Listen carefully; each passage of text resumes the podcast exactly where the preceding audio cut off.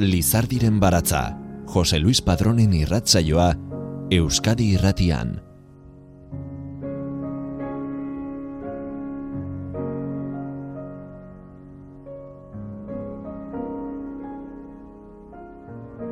Zergatik musikatu da emakumezkoen aintestu gutxi euskal kantagintzan?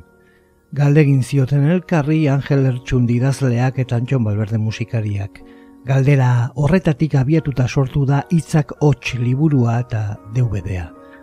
Pamil argitaletxeak bost emakume poetaren ahotsak bildu ditu lan berri honetan. Itxaro borda, Jule Goikoetxea, Teri Irastortza, Miren Agurmeabe eta Arantxa Urreta Bizkaia bost poetika eta bost ikuskera, eta haiekin sortutako kantuak entzungo ditugu segidan, txigidalekun eskaini zen emanalditik jasoak. Horrela, emakumeen nazioarteko egunaren arira antolatu diren ekitaldiekin bat egin nahi du.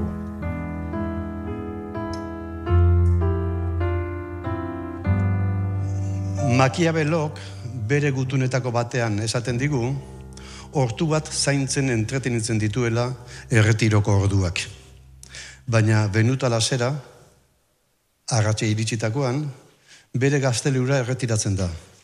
Eta nekazari arropa zikin lokastuak gainetik endurik, etxean dituen traje dotorena jasten ditu. Gaztetan, erregeekin eta egoteko baliatzen zituen arropa elegante berberak. Ez da ordea hain dotore jantzten inoren bisita espero duelako, ez da ere printzeren bat edo kardenalen bat errezibitzeko. Bere jauregiko liburutegian sartu, eta hango liburuen egileren bat bisitatzeko baizik. Horretarako jazten da hain dotore. Makiabelok bere egunurokoan aitertzen duen bezala. Dotore horrekin sartzen naiz, gogokoak ditudan autoren gortean. Berek, aditasunez hartzen dute. Onaino etorrita erakutsi duzuen dotoriezia horrekin, sartuko gara gaur, Antxon Balberderen musikaren eskutik, gogokoak ditugun bost poeten gortean. Itxara borda, june gokotxea, teri iraztortza, miren agurmeabe, arantxarrote bizkaia. Tamalez, julego ekotxek ez du gurekin gaur egoterik, eta berari dagokion testua, arantxa bizkaiak irakorriko du segidan. Antxon Balberdek, bost poeta, bost emakume musikatu ditu bere kontzertu berrirako. Bost poetika, bost ikuskera eta sortzi poema. Sortzi kantu, hitzak hots bihurtuta. Bost poeta, sortzi poema. Euskal Kompas ezagunean bezala, sortziko bat osatzen du kontzertuak. Bost, sortzi. Kontzertuan zehar, sortzi poemen maila ezagutu ala, galdera baten oi hartzuna, itzakots alegia, ibiliko zaigu airean. Entzundakoak entzunda zergatik musikatu da emakumezkoen hain testu eta poema gutxi Euskal Kantagintzan. Galdera hori egin genion antxonoketanik, elkarri, orain pare bat, hiru bat urte, zergatik musikatu den emakumezkoen hain testu gutxi euskal kantagintzan. Hortik abiaturik, lanen hasi ginen. Galderari erantzuteko modu aktibo batean. Poeta emakume batzuk aipatu nizkion. Liburu batzuk ere bai aholkatu eta liburuetako poema batzuk seinalatu. Hortik abiaturik, Antxonek bere selekzio egin zuen, bere poema gustukoenekin, bere musikara egokitzen ziren testuekin. Ordutik, gaur entzungo ditugun sortzi poemek, bi musika dituzte. Poeta bakoitzak bere garaian eman ziena, eta Antxon Balberdek emandakoa. Ezagutuko duzu anekdota. Adizkide batek, abisu eman dio malarmeri, debusik, musika jarri omen diola la permidi dunfon bere poema luzeari. Eta malarmek. Debusik musika jarri diola? Nik ez nion jarri, ala? Malarme etzebilen gaizki. Berak bere musika jarri zion, baina itzen hotxen bidez. Itzak hotx egiten du. Itzak hotx. Itzak hotx du izena gure menaldi musikal poetikoak. Baina debisik ere, musika jarri zion, baina nota musikalekin. Uri izan zen poema luzearen bere irakorketa. Irakorketa, baina musika zemana. Ordutik, bi musikak malarmerena eta debisirena ez daude elkarren kontra, elkarrekin baizik. Gaurko bospoetek ere, bere musika jarri zieten nork beren poemei.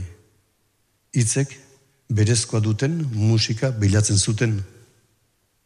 Guri ere, poesia irakurtzen edo entzuten dugunean, itzen hotxak laguntzen digu, poemen muinera iristen. Eta hitzak hots egiten digu. Nola deitu arnaz poetikoari? Nola izendatu materia ez den, baina gure barruak kitzikatzen dituen musika bezalako giza jardunari. Espiritu harima, gogoa, hatxa, bulkada, muina, giza mamia, sustantzia, gura, mendua, baita eta baitakoa, barru eta bihotza, barnezimikoa, barneko arra, kanpoko zarata eramaten laguntzen digun gure mundu barru propioa. Gizakiak, zer nahi duelarik ere fede edo ideologia, zer nahi duelarik ere bizitzari eta eriotzari buruzko sinismen eta zalantza, nola ornituko eta aberaztuko du bere baitako bizitza, bizipen artistikoaren inolako sistadarik inoiz, inoiz, inoiz sentitu gabe. Fedearen esperientziagatik esaten denaren antzekoa gertatzen zaigu poesiaren eta oroar artearekin.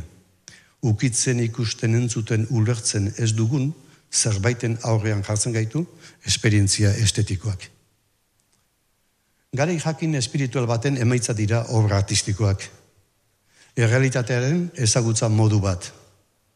Kutsa gotor bateko diskoari, jira eta bira ari den lapurraren itxura du artistak.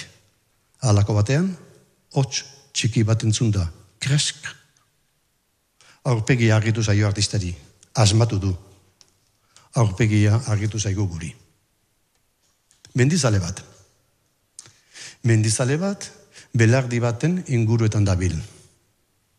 Alako batean, mirari bat. Lore bat zabaltzen denean bezalako xea, iristen zaio, kolpetik, iritik urbil eta aldi berean aparte dagoen baso txiki baten bihotz bihotzetik, hemen ingurutik.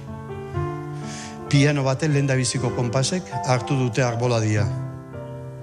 Mendizaleari oso garden iristen zaio musika.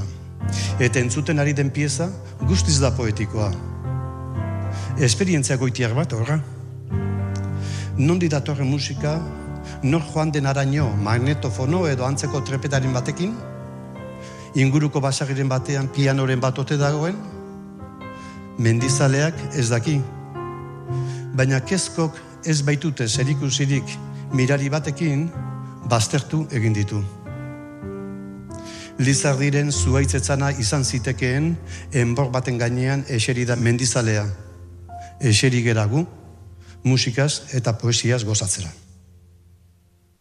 Zer da poesia? Itzez osatutako zirrara, tximista, distiraldia, batzutan trumoia, hori bilatzen dut nik poema bat idazterakoan. Irizpide horren arabera, neurtzen dut irakurtzen dudan poema edo kantatua entzuten dudana. Poemak, nahi zen hori, izpi bat aldatzen ez badu, ez ditut hitzak nire egingo.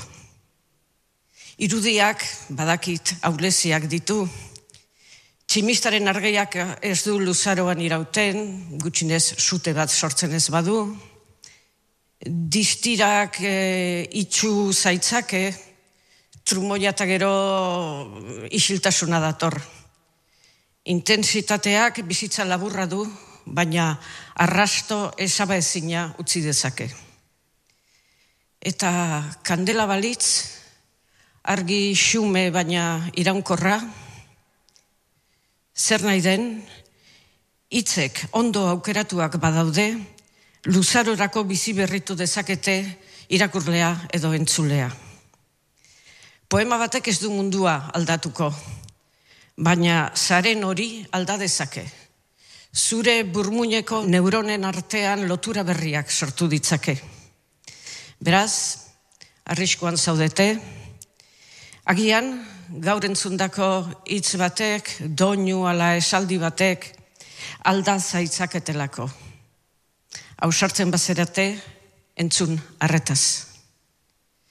Orain, antxonek abestuko duen poema, aspaldian idatzitakoa da, astu beharrez genituzken garai hurbil hoietan.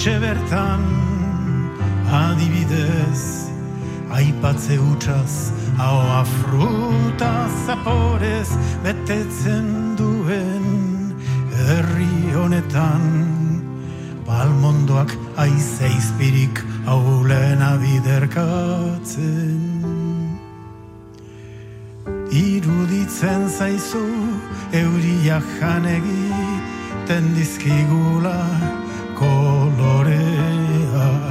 Noizean behin sorpresari gabeko epeltasuna behar duzula kale egitez duen izarra batzuetan gustatuko litzaizuke herri epelago batean bizitzea. Batzuetan gustatuko litzaizuke herri epelago batean bizitzean baina uda berriko goiz batean zeru muga laino goxoen artean igeri ikusterakoan ametxetan argi honetan ez dagoela lekurik fundamentalismo entzat hori herri eguzkitzuetan gertatzen dela bakarrik. Orduan trumoi izugarri batek zigortuko ditu zeru lurrak orduan trumoi izugarri batek zigortuko ditu zeru batzuetan gustatuko litzaizuke herri epelago batean bizitzea.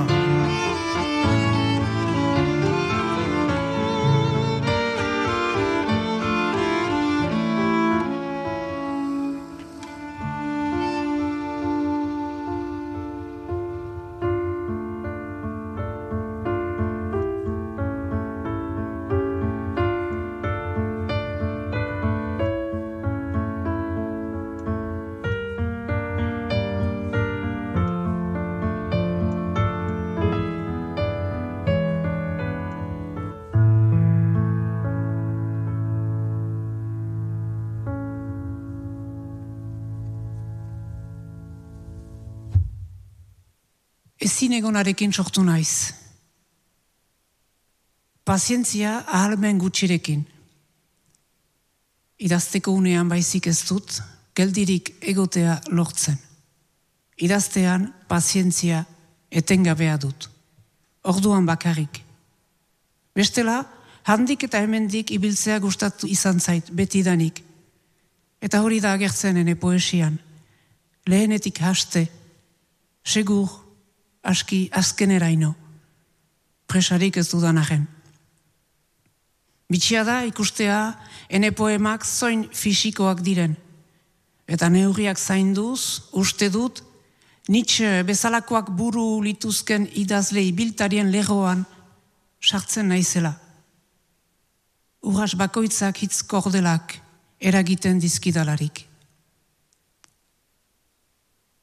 Horagarreko herria, ene haur denborako paisaia da. Eta Anjon Balberdek musikatu duen honetan, zenbait hilabete lehenago minbiziak eramanik, amaz gogoratzen dabil olerkaria. Herriaren itzulia eginez, laster batean. Hamairu bat kilometro hausnar aldi izerditsuan. Egia da, askotan, idazten ari naizela, burutazioak ordukan nabaritzen ditudanean, aski dudala korrikako zapatak janztea. Bergoita bos minutuz, ekitea, hirian edo baserrian, eta etxeratzen naizela, aterabide literario baten jabe. Natura, ingurunea, gurutzatzen ditudan jende ez ezagunak barne, paisaia baten ispiluak izan daitezke. Begiak eta espiritua argiz, haizez, euriz batzuetan hantzen, dabilzkidan bitartean iduritzen zait, korapiloak askatzen doazkidala. Kampoan ibiliaz, justu atentzioa edo agetat desbideratzen aldu dalako.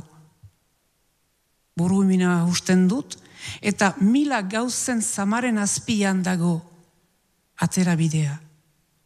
Poema amestua, testu baten planoa, bilatzen nuen ideia. Hortik ditut, eskeiniak, lantzeko, edo mirakuluen gisa jadanik landuak, poemak hatsaren opari bezala. Maite dut, impresio hori. Testu baten bila abiatzen naizela, eta itxasbazterean egur hila biltzen ari naizen bezala olerki bat aurkitzen dudala. Zeinetan, urratxaren erritmoan abaritzen den, akidura, izerdia, bizitzaren haria.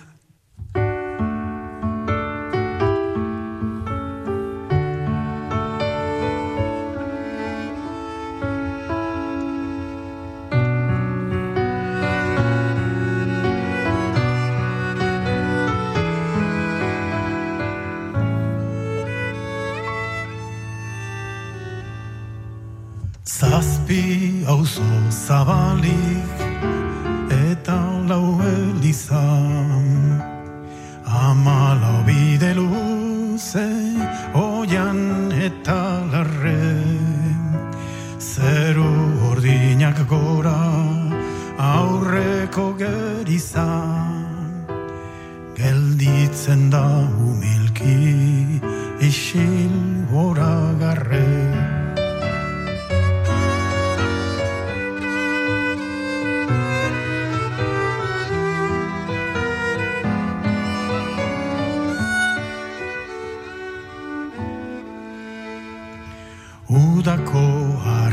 batez urratz min burua atza idorrik eta izerdi lasterrez. Emanik diot maite noiz baitin gurua bakar iesibiliz zedarri lasterrez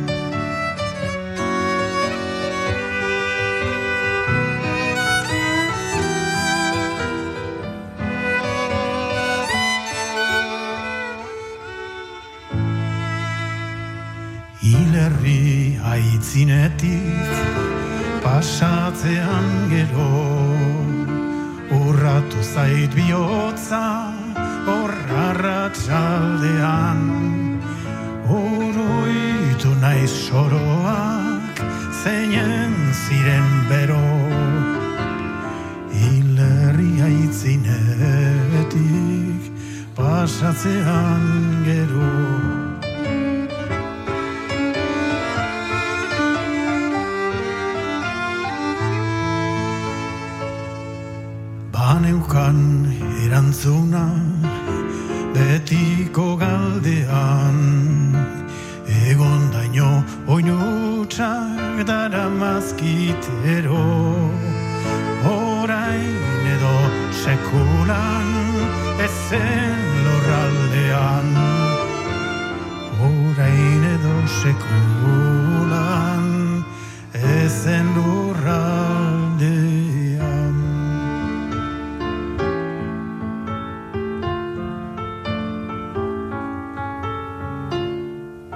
Zortzikoa. Erdia baino zertxo bait gehiago. Biko eta iruko konpasak aidean jartzen dituen erritmoa. Zortzikoa. Erdia baino askoz gehiago.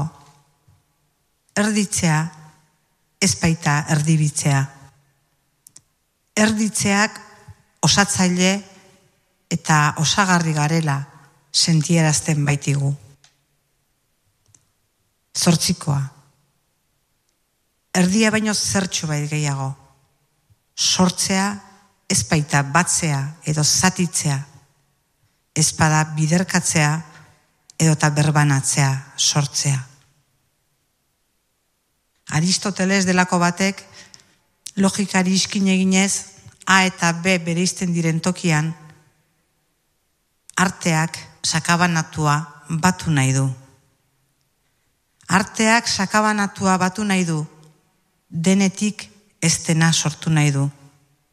Ez du A ala B hautatu nahi. A eta B batuz beste zerbait, ez dana sortu nahi du. Dena den honetatik. Beste guzti hori izan dadin beti. Eta horretan dabil sortzaileon adimena. Gorputz osoaz aditzen duen inteligentzia. Behatzekin tratatzen den eta marrazten den mundua. Traktatu bihurtuz edo beste guzti hori geurera ekarriz eta tratatuz. Modu filosofikoan agian edo behar bada jakinguraren amodioz. Gorputz osoarekin idazten dugu eta geure emakumezko gorputzekin. Eta hala ere, guk ez dugu idazle gixara ipatuak izan nahi emakumezko garelako. Eta ez da gutxiagorik ere, idazle gixara isilduak izaterik nahi emakumezko garelako. Zortzikoa, txilidatokiko erdoia, erdia baino askoz gehiago, gure gorputzak adimenaren sorgune, gure gogoa gorputzari zer eskertua baduelako.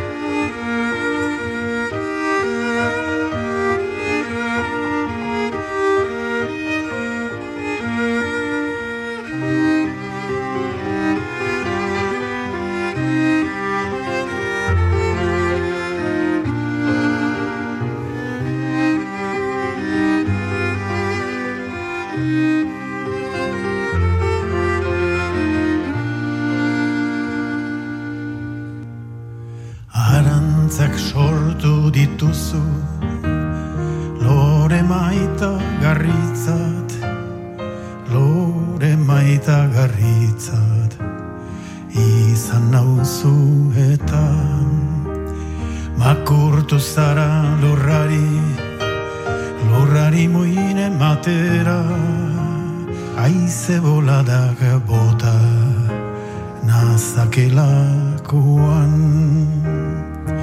Gotortu zara eta Gotortu eta zorrondu Jo behar nindutela asmatu orduko.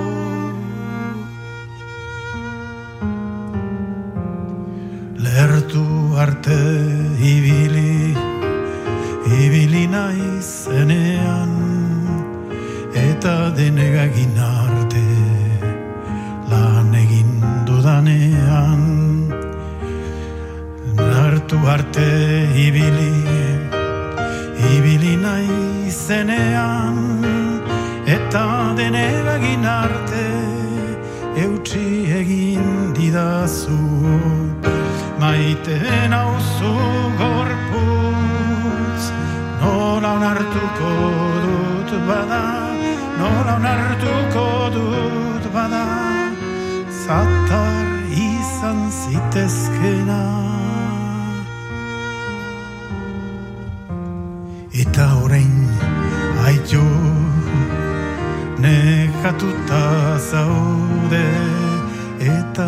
atzeden hartu hartu nahi duzuna.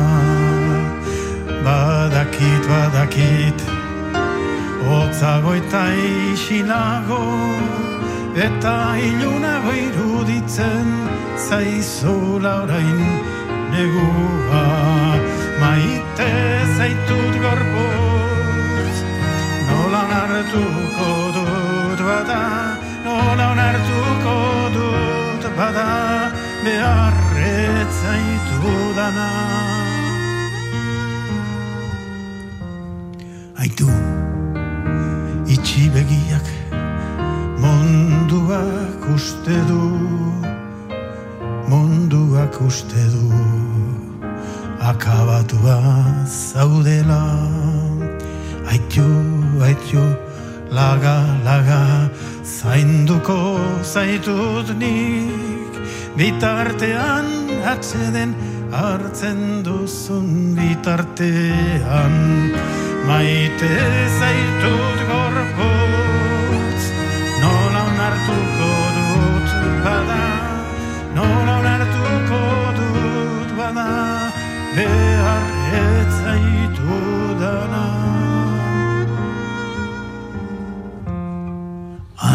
arantzak sortu dituzu lore maita garritzat lore maita garritzat izan nauzu eta.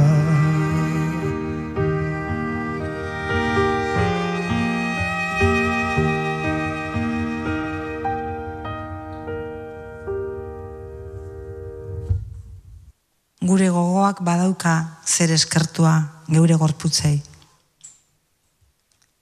Eta zure deiaren zai jartzen naiz. Eta zure deiaren zai jartzen naizenean, dena isiltzen da inguruan gehienetan.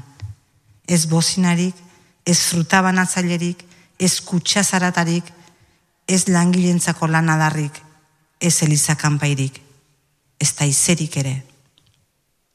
Zure deiaren zai jartzen naizenean gehienetan nire arnasak pausatu egiten du mundua eta ekartzen du zure deia nundik edo handik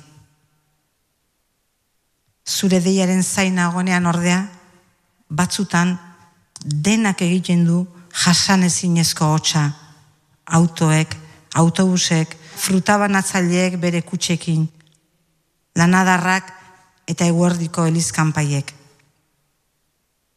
Eta orduan, edo zer daki nire arnasa puskatzen eta birrintzen malko edo izerdi bihurtu beharrean eta belarriak itxi beharrean gehatzen naiz. Berriz zure deiaren zain jarriko banaiz. Lokanta baten premian bezala.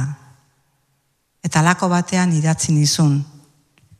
Ixo, lokanta bat ama batentzat. Barru barrura sartzeaiz, isiltasun zurubietan barrena. Hotze egiten din neguan, eta eguzkiak argi hotza ematen din. Pikotxetan jartzeaiz kurubilkatzen naiz ez dina deituko ez dina otxikateako eizan lo ago adi adi adi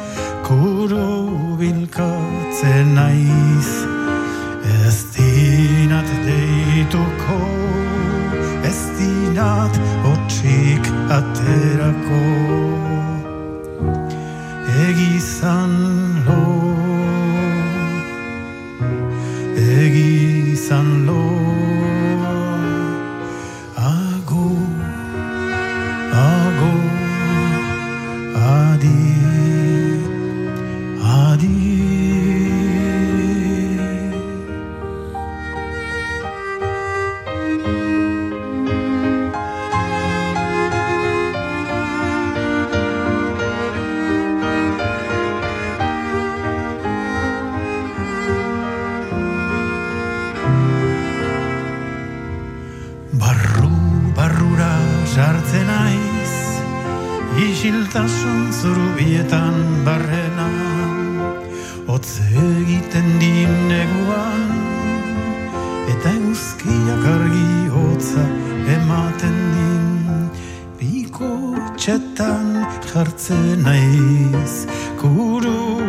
bilkatzen naiz Ez dinat deituko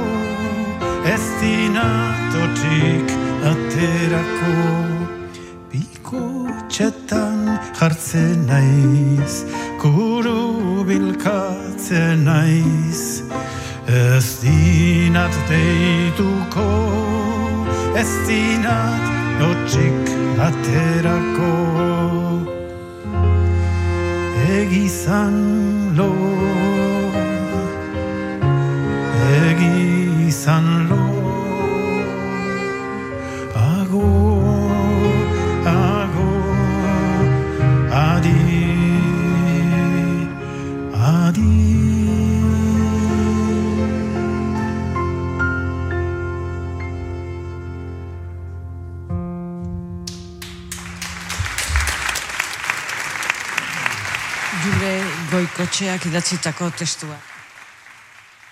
Zer da poesia niretzako? Debekatua daukagun, garen guztia sartzen dugun lekua, da poesia. Signifikantearen erritmoa, bere ondare antizapaltzaileaz, da poesia. Beraz, poesia niretzako pentsatzeko era bat da.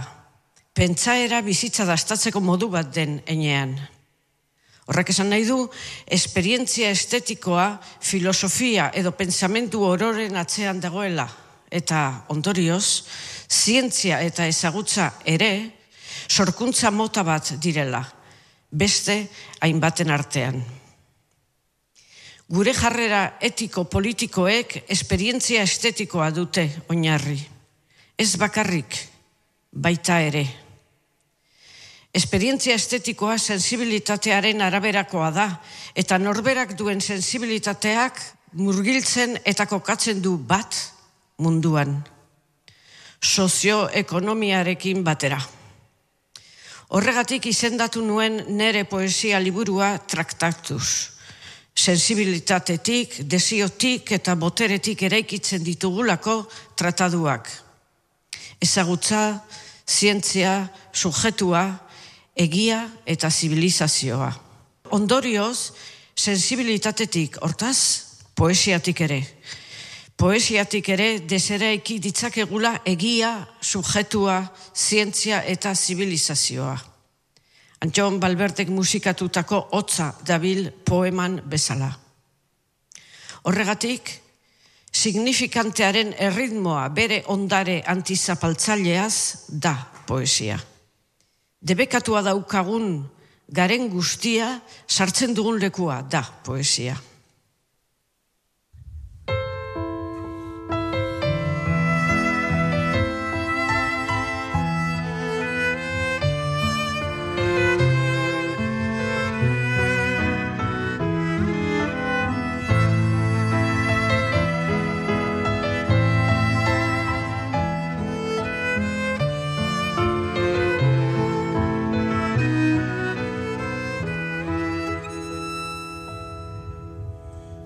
Diotenez subjektua iragan mendean hil zen.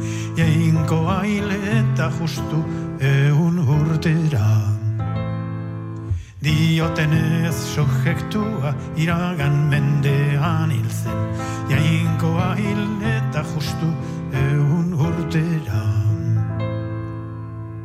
Utsarabil subjektua prozesu haragitu dela Outsa dabil subjektua. Prozesu haragitu dela.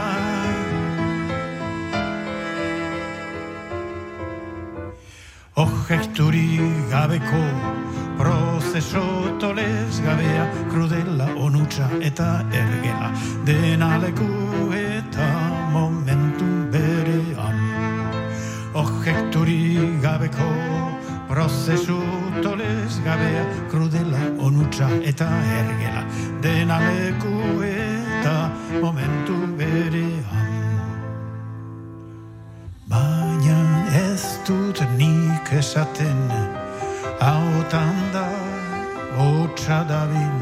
Baina ez dut nik esaten Hautan da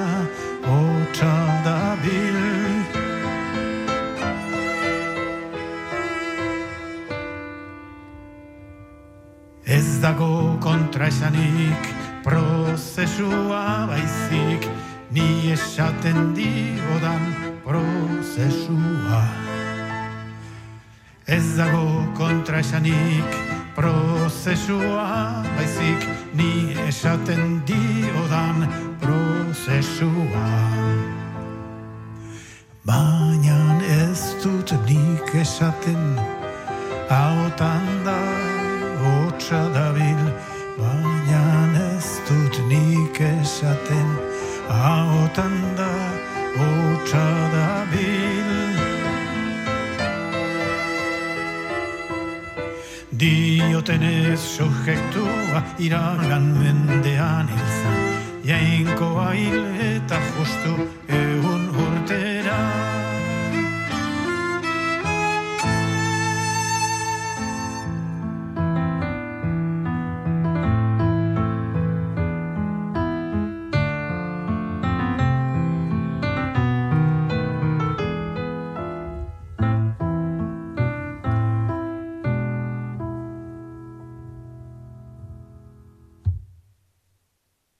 Azalaren kodea liburuko poema bat aukeratu du Antxonek jarraian eskeniko duen pieza osatzeko.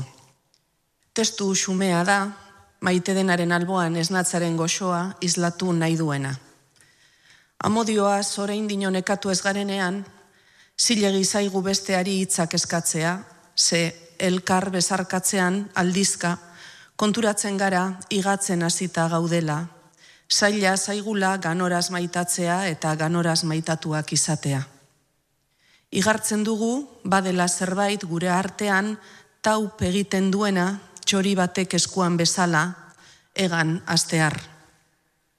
Maitasuna ote da ies egiteko zorian dagoen hori.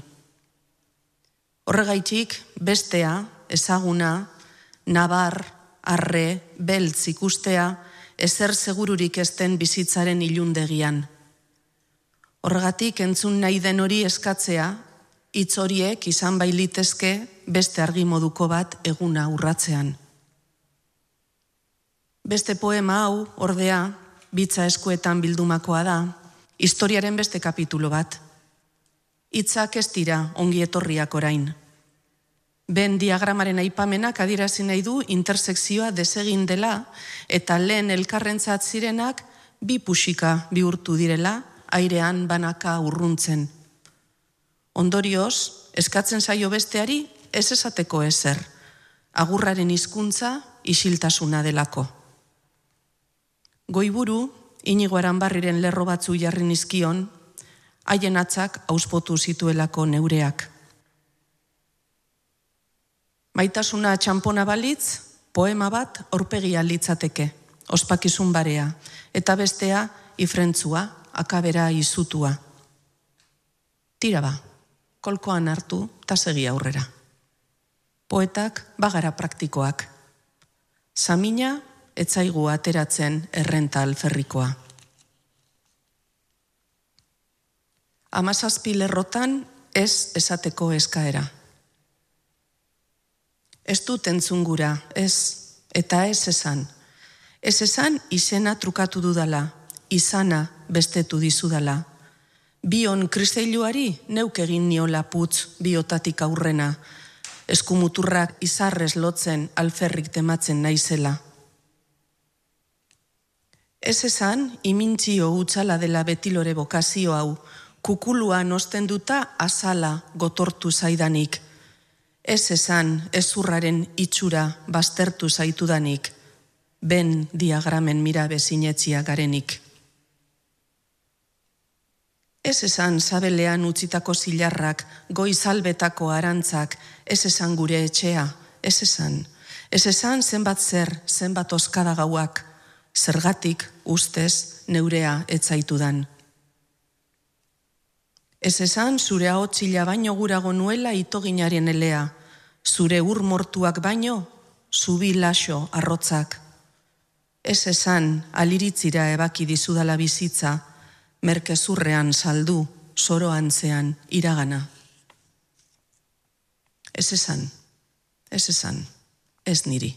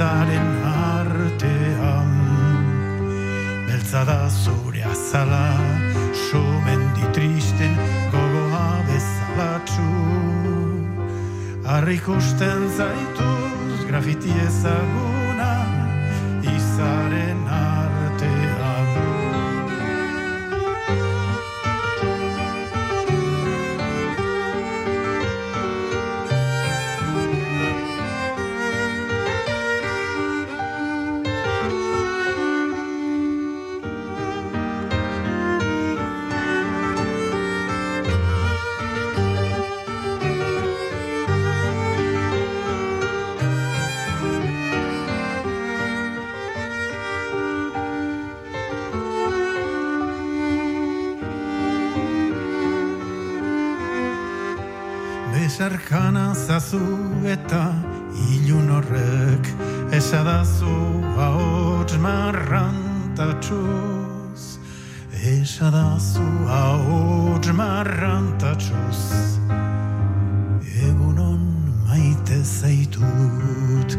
Besarkana zazu eta ilun horrek Esadazu esadazu ahots marrantatuz egunon maite zaitu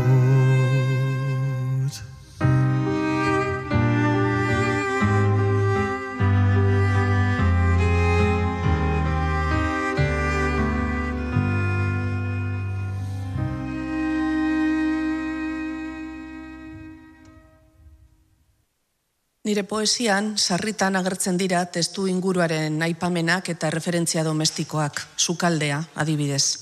Alde batetik, emakumearen oiko zeregin arruntei balioa eman izan dien lekua da.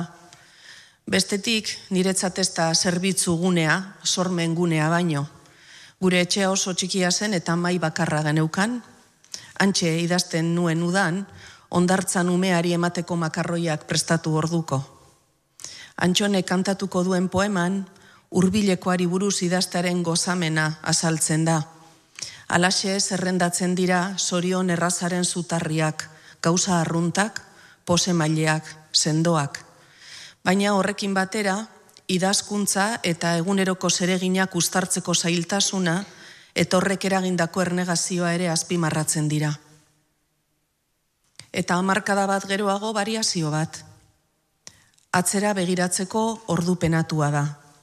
Aurreko bizimoduaren oroitzapenak egunkariko errekorteekin konparatzen dira. Dena den, oraindik ere idazteak badu galerei kontrapisua egiteko almena.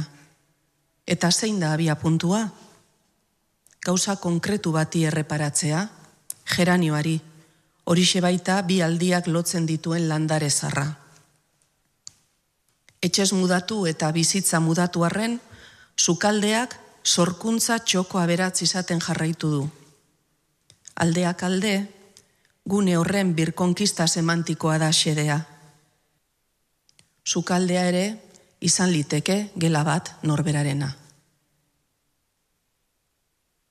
Geranioaren mini poetika. Jarraitzen dut sukaldean idazten, makarroiak edo hitzak egosi bitartean. Beste etxe batean, geranio bat leioan, zurtoinak esku bat dirudi, zerbaiten eske. Gertaerak paper moskin bihurtu zaizkit. Tentuz zailkatzen ditut, urrun galdurik begirada. Baina, zer esango dizut minaz? Zuk zer diozu? Minaren amuak tenk egiten ditzamatik. Trantze horretan aitortzen dizut dena, magalmina eta argidura eta bitzaren loreak. Mezuei gantzak entzen diardut labanaz, alferkin kailatik libratu nahirik ahotsa. Badut erritmoaren zena, xeetasunekiko joera, irudietarako gustua, emozioaz gogoetatzeko xedea. Zer dinostazu oroar emaitzaz? Ezaidazu, benetako bizitza askiden benetako poesia egiteko. Sukaldean jarrita nagu makarroiak egosi bitartean Sukaldean jarrita nagu makarroiak egosi bitartean. Gauza konkretuak maite ditut eta horien izenak errepasatzea gozaldu baino lehen.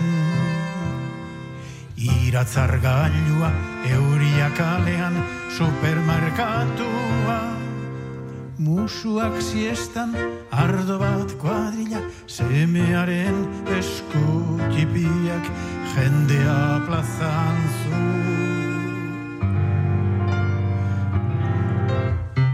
Sukaldean jarrita nagu makarroiak egosi bitartean.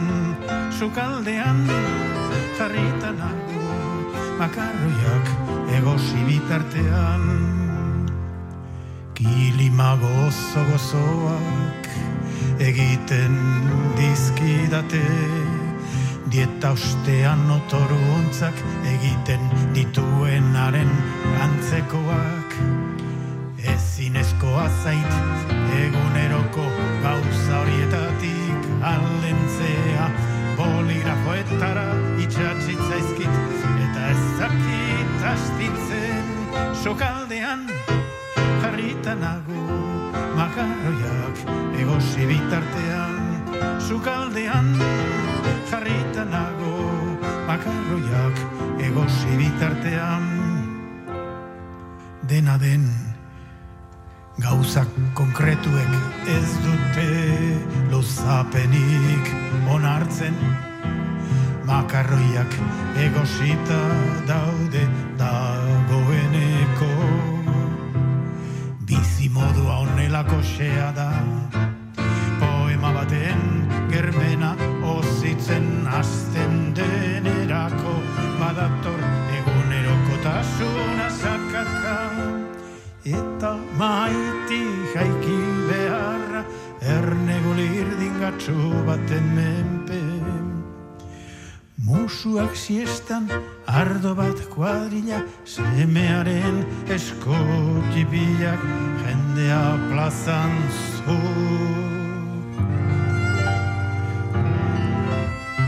Zukaldean jarritan agu Makarroiak egosi bitartean. Zukaldean jarritan agu Makarroiak egosi bitartean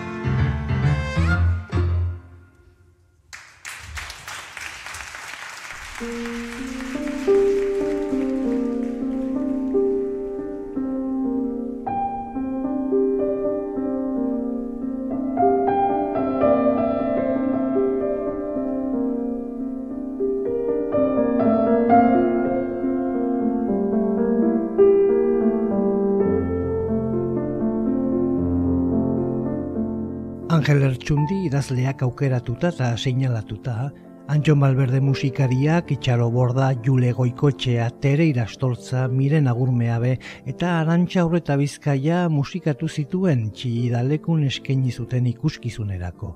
Orain, bildutako usta, liburu eta DVD formatuetan jaso du Pamiel Argitaletxeak, hitzak hots izenburupean. Gaurko gure saioa, txigidalekun egin zen emanaldi hartatik etorri da. Izan zitezkeen bosteun, baina egokitu dira bost. Bost emakumeren ahotsak eta poesia inspirazio iturri. Isolatuta egon bagaude ere elkarren arrimuan ukitzen hasi garen garai berri honetan oso esangulatsu bihurtuak. Mila esker zuene arretagatik. Lizardiren baratza Euskadi irratian Jose Luis Padrón